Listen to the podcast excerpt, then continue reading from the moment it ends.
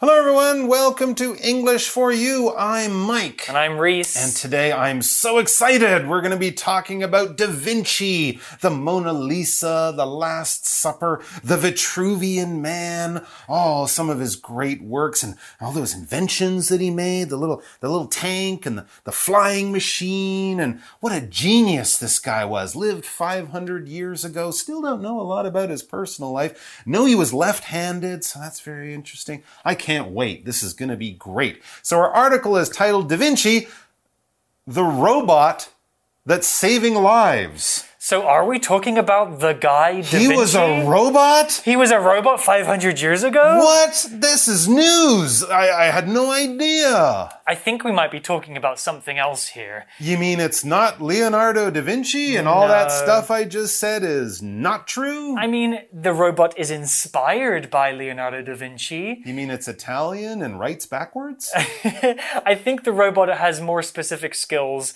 in terms of its medical applications. It didn't paint the Mona Lisa? It didn't paint the Mona Lisa. It's doing much more important things. Uh. It's saving lives. All right, let's Da Vinci, the, the robot that's saving lives. Let's All get right. into it. Yeah, whatever. Reading Da Vinci, the robot that's saving lives. Da Vinci, what pops into your head when you read this? Leonardo da Vinci?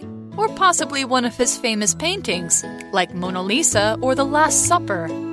Well, today's topic is actually about an entirely different Da Vinci a robot. The Da Vinci surgical system was designed by an American company, Intuitive Surgical. With the guidance of a trained surgeon, the robot can perform minimally invasive surgery. The system has three or four arms that can be equipped with various surgical tools. It's operated remotely by a surgeon with the help of a special camera that goes inside the patient's body.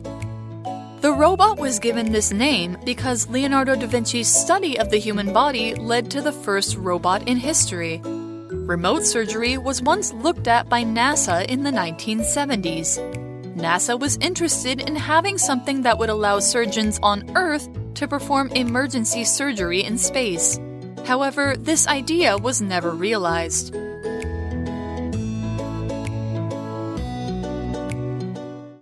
Okay, so let's get into the article Hmm. and we're going to address that question. Da Vinci. Not the artist. What pops into your head when you read this? The artist. The artist, Yeah. right? When we a lot of stuff about the artist. right inve- inventing like early helicopters and There you everything, go. All that good stuff. paintings and all that stuff. Sure, sure, sure. Well, I don't think we're talking about Da Vinci, but before we learn what we're really talking about, let's talk about this phrase pop into your head. Sounds kind of strange. Hmm. This is a phrase that is basically meaning when an idea or thought suddenly appears in your brain. It just popped into my head means you just suddenly had an idea. Oh, heh, I left my washing machine on. Ah, okay. Like in the cartoons, when you see someone thinking and then that light bulb or some picture of an idea just suddenly is there. That idea or that invention or whatever popped into your head. And of course, this is basically asking sort of what's the first thing you think of when you hear a name like Da Vinci. And the article goes, yeah, Leonardo da Vinci, the famous artist. That is what most people would think of when they hear that name Da Vinci. Or it says possibly one of his famous paintings like Mona Lisa or The Last Supper. Da Vinci, he's an artist, was also an inventor. You might think of some of his famous paintings, maybe some of his famous inventions. Well, that's natural, but as the article continues, we discover that that's not what we're talking about. It says, well, today's topic is actually about an entirely different Da Vinci, a robot. Wow, Da Vinci the robot. Yes. I assume he's named Da Vinci Hmm. because of some relationship to the inventor. he's a it's a genius robot. It's a genius It's an amazing robot. It will change the world. I guess you could say all of those things about the artist Leonardo da Vinci, but of course, a robot, this is entirely different from an old Italian art master.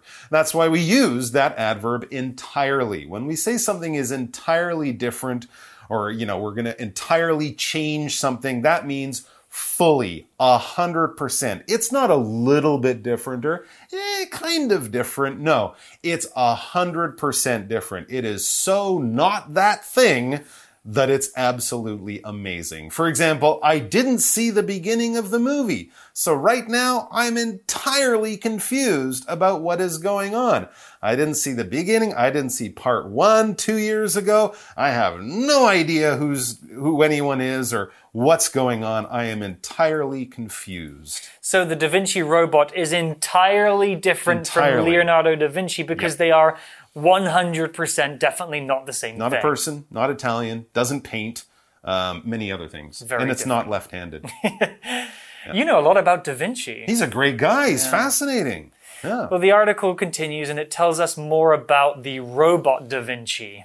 The Da Vinci surgical system was designed by an American company, Intuitive Surgical. Ooh, sounds interesting. That is a cool name for a company. Absolutely. And since it's called intuitive surgical, well, this word gives us a very good clue, a very good idea about what kind of business this company is in. It's in the business of making things for hospitals, for doctors, the kinds of doctors who cut you open, take things out, fix your body using hands and knives and all that kind of stuff. Because when we're talking about that kind of work in a hospital, that would be surgery.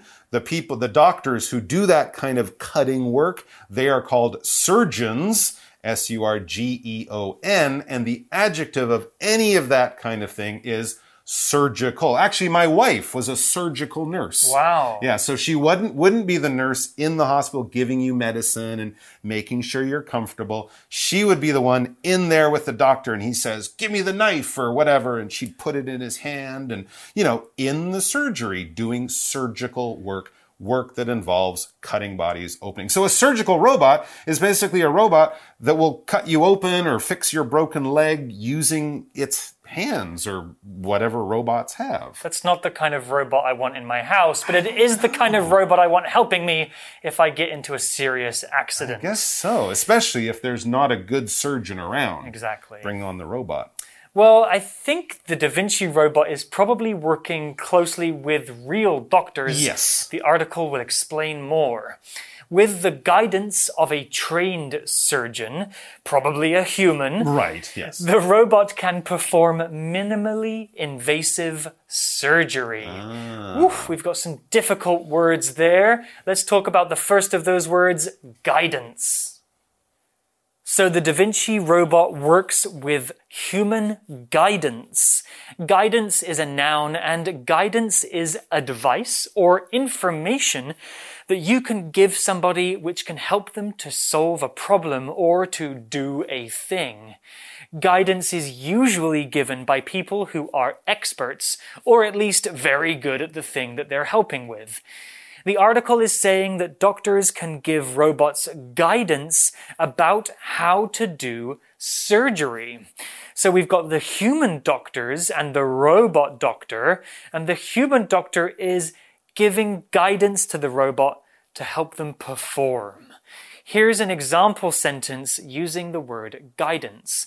Under the guidance of her coach, Marianne became a very good tennis player.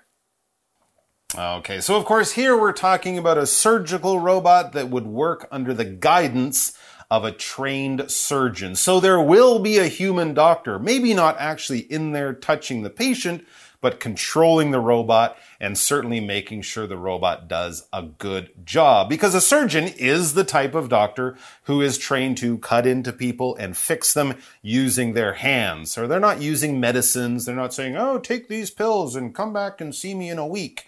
They're saying, lie down on the table. I'm going to cut into your body and do things. And of course, in some types of situation, when you're sick, when you're unwell, when your body is hurt, a surgeon would be the only type of doctor you would want to see. But generally, in a hospital, we have surgeons, the ones who do the cutting and that kind of thing. And the other type, the type you might see in a clinic or the type who might just give you medicine, that would be a physician. That is an MD. Surgeons are, I think, SDs, Hmm. doctors of surgery. In the UK, we call them GPs, gen- G- oh, general GPs? practitioners, the kind Oh. of doctor your family might go and see for general medicine. Okay, yeah, it Yeah. might be a physician, yeah. I've seen some pretty scary sci fi movies like I. Robot, so is giving robots knives a Hmm. good idea? That is a good question. As long as the surgeon's there, I would feel sort of comfortable. Yeah. Yeah. Well, we have another word here to explain. It's the word perform. Perform is a verb, and perform here really is used to mean do, to do something. Perform means to complete a task, something that you need to do. We often use perform to talk about how singers and actors sing songs or do things on the stage, but we can also use to perform use perform to talk about many different actions. I performed a backflip in my bedroom last night. Really? No, Oh. I can't do that. I would say you'd have a pretty big bedroom. Not never mind being very talented. An example sentence with perform could be The nurse has to perform many tasks, such as cleaning cuts and giving medicine. Oh, okay. Yeah, and I guess the another idea with perform is that it involves some skill, hmm. some training, something that not everyone might be able to do. All right. And we also talked about these these robots, the Da Vinci surgical robot, doing minimally invasive operations. Now that kind of makes me feel slightly more comfortable because if an operation or if what a doctor does to you is minimally invasive, basically it's not doing too much to you. All right. So if they say take some medicine, go home, rest in bed, and come back in a week, well, that is minimally invasive treatment. If they say come in and we're going to attach you to these machines and put a tube down your throat and you won't be able to talk and all that, that is much more invasive. Basically, it's doing more things. It's sort of going into your body literally, or at least treating your body in a much less gentle kind of way. It's something you would definitely notice. So minimally invasive, they might just be cutting a little bit, doing simple operations. We're not talking about heart surgery or heart transplants here. I imagine a long time before medicine was as good as it is today, Mm-hmm. Yeah. surgery was not minimally No, invasive. They no. would probably cut a big hole in your Right. body and dig around inside. But nowadays, we can just put a small hole in your body Yeah. and slip things inside that do all the work for us. That's exactly right. We have the word surgery again. We've talked about this word before, but briefly, surgery is the name of the process when a doctor goes inside your body to fix something, Hmm. usually using special tools. Yes. Have you ever had surgery? I've never had surgery. I'm pretty Oh, lucky, lucky. I've never had a big accident. How about you, Mike? I had minimally invasive surgery. That that appendix, that Oh. thing in your body, that can I had that taken out here at a hospital, and it was completely fine. And you know, but maybe in the future that kind of operation will be done by a robot hmm. because that would definitely be a minimally invasive procedure. Anyways, let's get back to the article. It says the system. So here we're talking about the robot, but we're calling it a system because it's probably several different machines that are working together. And that makes sense when we learn about it. The system has three or four arms that can be equipped with various surgical tools. So it's kind of doing the job of one doctor and maybe a nurse or maybe two doctors. It can do a couple of different things all at the same time. So it needs a few different arms. And that brings us to this word equip.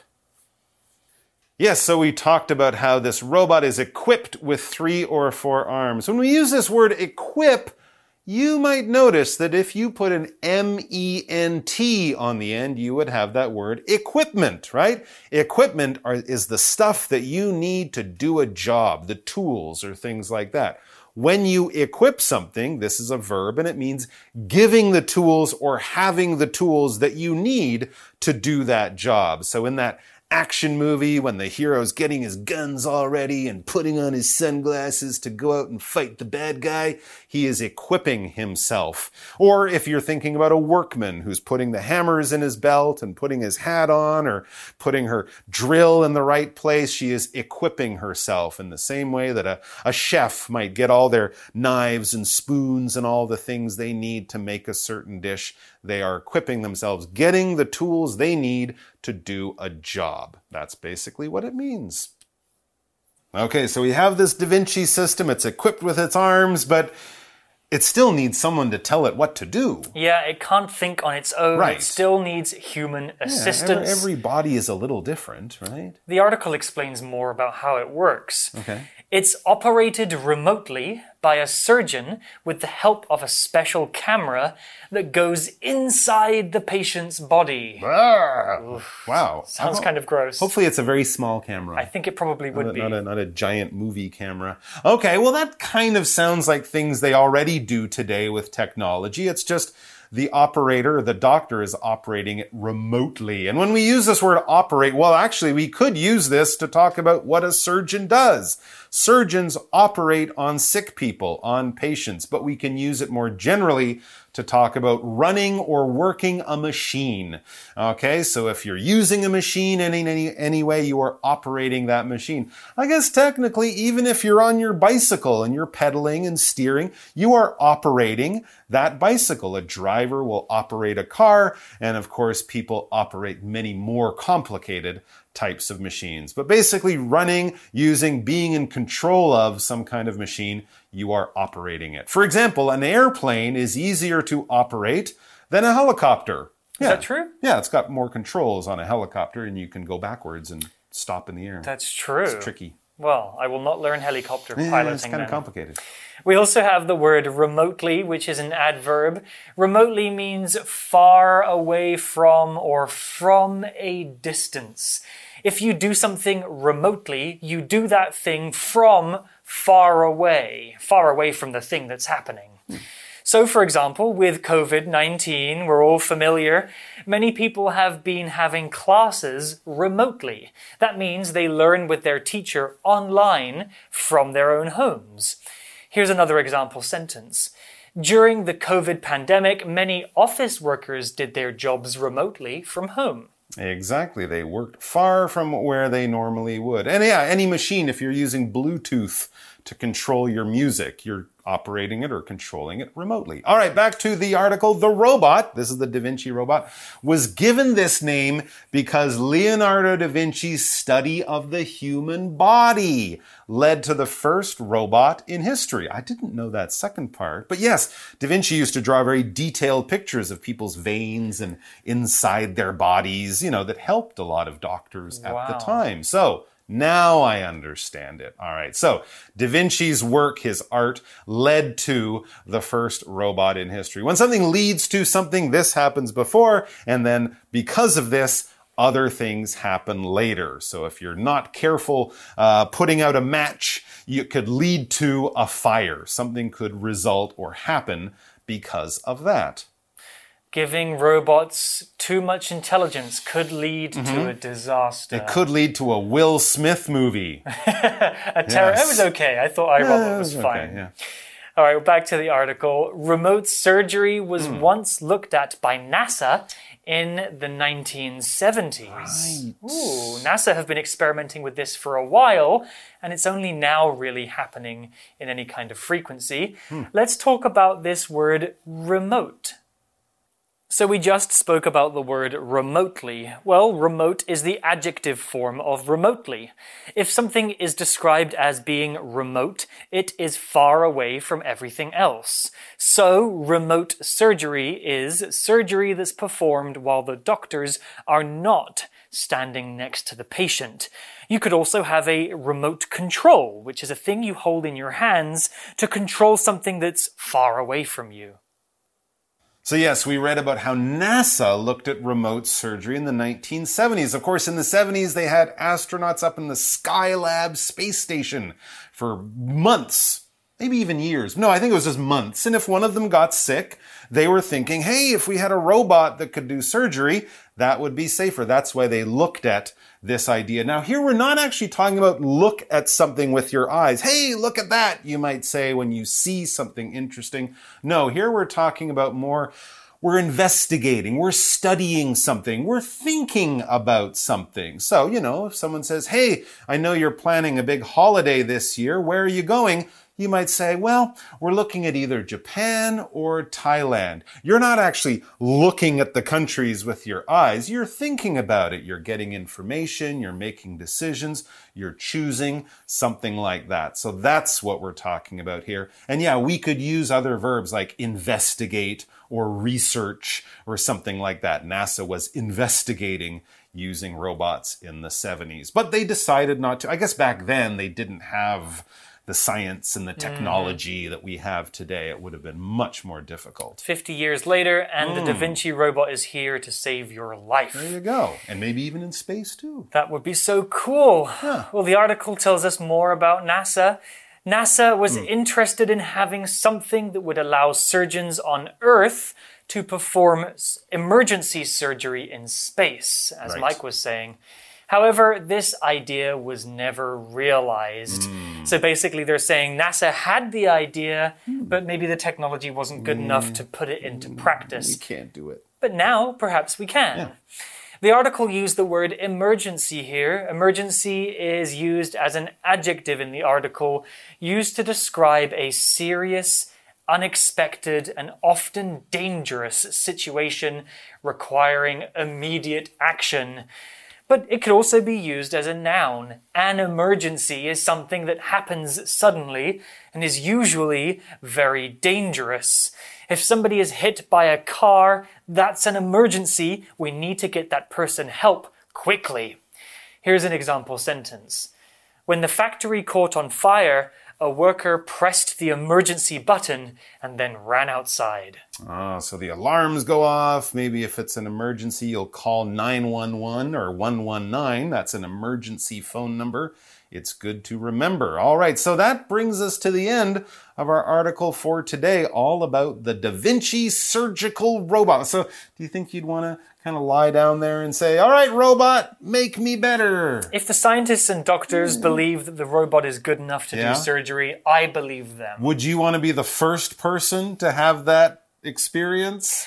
Probably not. No, I don't think I'd want to be. Maybe being the tenth, you know, I'd be comfortable. But the first, I don't want to be the first person doing anything. Well, maybe that is the topic of our chat question, which should be interesting because we do have a chat question coming up. So let's find out what it's all about.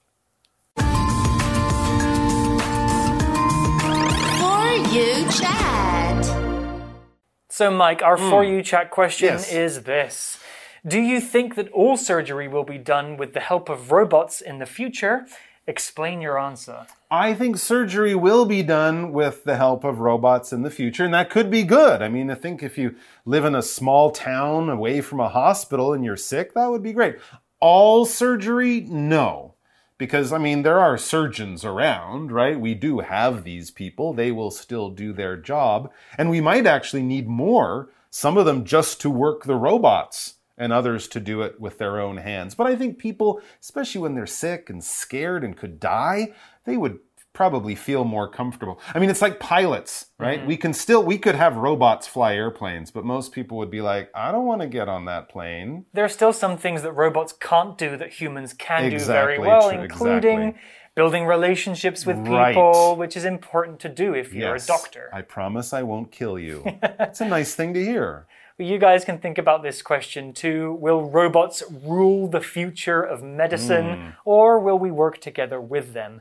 You guys can talk about that together. But that's all we have for now. We'll see you next time. Ta Take care. Vocabulary Review Entirely. This old toy is made entirely of metal. That's why it feels so heavy when you pick it up. Guidance Billy struggles to learn English by himself.